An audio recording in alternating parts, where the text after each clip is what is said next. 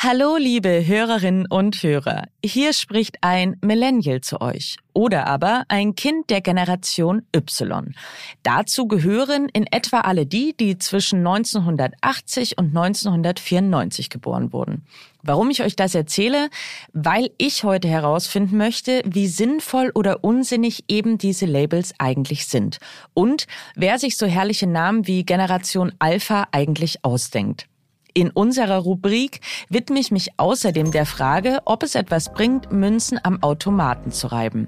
Mein Name ist Elisabeth Kraft und ich bin Wissenschaftsredakteurin bei Welt. Und ich freue mich sehr, dass ihr da seid. Aha. Zehn Minuten Alltagswissen. Ein Podcast von Welt. Die Generation der Babyboomer soll leistungsorientiert, diszipliniert und fleißig sein. Millennials seien einsam und ständig auf der Suche nach dem Sinn des Lebens. Und der Generation Z wird sehr gern vorgeworfen, verweichlicht zu sein, was auch immer das bedeuten soll. Bezeichnungen wie Generation Babyboomer oder Millennials, die werden nicht nur in Jugend- und Generationsforschung benutzt sondern eben gern auch von JournalistInnen. Die Annahme dahinter, alle 15 Jahre gebe es eine neue Generation, die sich jeweils durch ganz unterschiedliche Eigenschaften auszeichnet. Bestimmte Geburtsjahrgänge, die sollen also ganz anders ticken als andere. Aber wie sinnvoll oder unsinnig sind denn solche Labels und wie stark unterscheiden sich Generationen tatsächlich voneinander? Das möchte ich von Soziologe Martin Schröder wissen. Er hat sich in einer Studie mit eben diesen Fragen auseinandergesetzt. Herr Schröder, zuerst einmal, welche Generationen gibt es denn und was hat sie geprägt? Genau, man spricht von ZYX, dahinter waren die Babyboomer und die Einflüsse sind aber ganz unterschiedlich. Wer definiert denn überhaupt diese Generationen und wie werden sie charakterisiert? Also ich sag mal ganz einfach, es definieren die, die ein Interesse daran haben und ehrlich gesagt auch ein bisschen diejenigen, die Geld oder Aufmerksamkeit damit bekommen.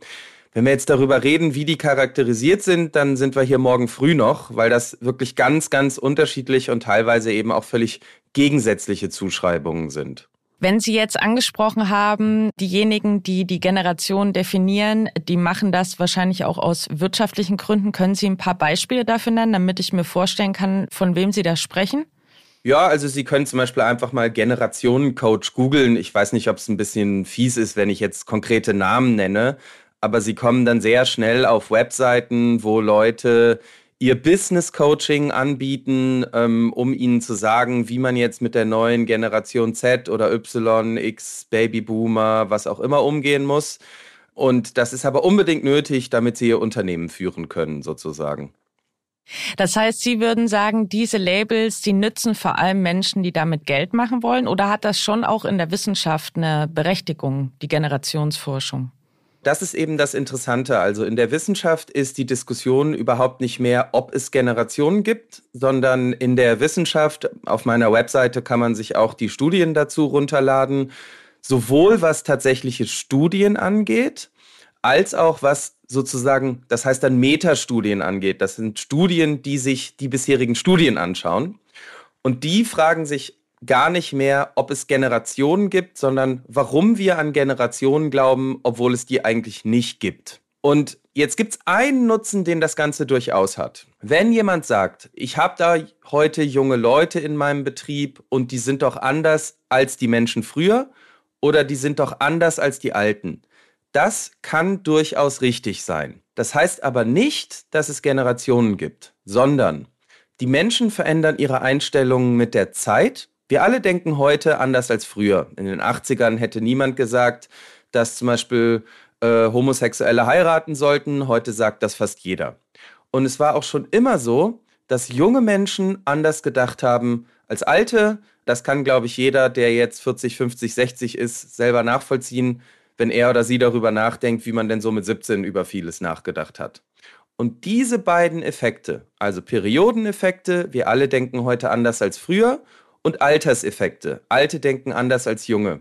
Die erklären das, was wir für Generationen halten. Und wenn man das rausrechnet, dann merkt man eben, es gibt keine Generation Z, Y, X, was auch immer, sondern das liegt einfach daran, dass Junge anders sind als Alte und wir alle anders sind als früher. Würden Sie sagen, gibt es darüber hinaus noch weitere Kritik an den Methoden der Generationsforschung? Naja, das ist ja schon mal ziemlich grundlegend. Also das heißt eigentlich, wir können das Ganze lassen. Also jetzt sagen wir mal ganz konkret, Sie haben ein Unternehmen und Sie überlegen sich, ach, jetzt ist da hier die Generation Z, wie muss ich die behandeln? A, sollten Sie sich lieber überlegen, müssen Sie alle Ihre Mitarbeiter heute anders als früher behandeln. Das heißt, wenn jemand vielleicht mehr Urlaub haben will oder kürzer arbeiten will, dann ist das wahrscheinlich ein Periodeneffekt, der alle betrifft und nicht nur Leute, die zu einem bestimmten Zeitpunkt geboren wurden. Zweitens, wenn Sie das merken, Sie mussten wahrscheinlich schon immer junge Leute etwas anders behandeln als alte Leute. Aber zu vermuten, die wurden dann und dann geboren, darum muss ich die anders behandeln, das macht wahrscheinlich keinen Sinn nach allem, was man sagen kann. Das war Soziologe Martin Schröder. Vielen Dank für Ihre Expertise. Ja, gerne. Die Website von Herrn Schröder, die verlinke ich euch natürlich in den Show Notes. Und hört doch gern mal in unseren Podcast Das denkt Deutschland rein. Darin diskutieren Forsa-Chef Thorsten Tierhoff und Ulf Poschardt unter anderem darüber, wie die Gen Z in öffentlichen Debatten beschrieben wird und ob sie der Babyboomer-Generation doch näher ist, als viele denken.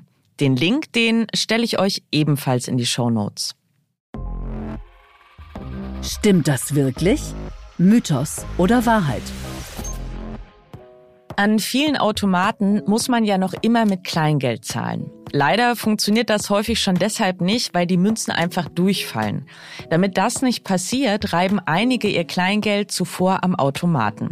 Die Kratzspuren, die das verursacht, die habt ihr sicher alle schon mal bemerkt. Aber bringt das überhaupt was? Um diese Frage beantworten zu können, müssen wir erstmal darüber sprechen, wie solche Automaten eigentlich funktionieren. Im Inneren befinden sich Sensoren, die die eingeworfenen Münzen genau prüfen. Unter anderem darauf, welche Größe, Gewicht und Oberfläche sie haben. Und aus welchem Material das Kleingeld beschaffen ist. Eine 50-Cent-Münze beispielsweise, die besteht aus einer Kupfer-, Aluminium-, Zinn-, Zinklegierung und ist am Rand grob geriffelt.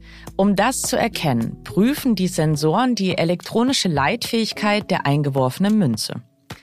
So, und einige glauben offenbar, dass ihr Kleingeld durch das Reiben am Automaten magnetisch oder elektrostatisch aufgeladen wird und die Sensoren es so besser erkennen. Tatsächlich bringt das physikalisch gesehen aber gar nichts.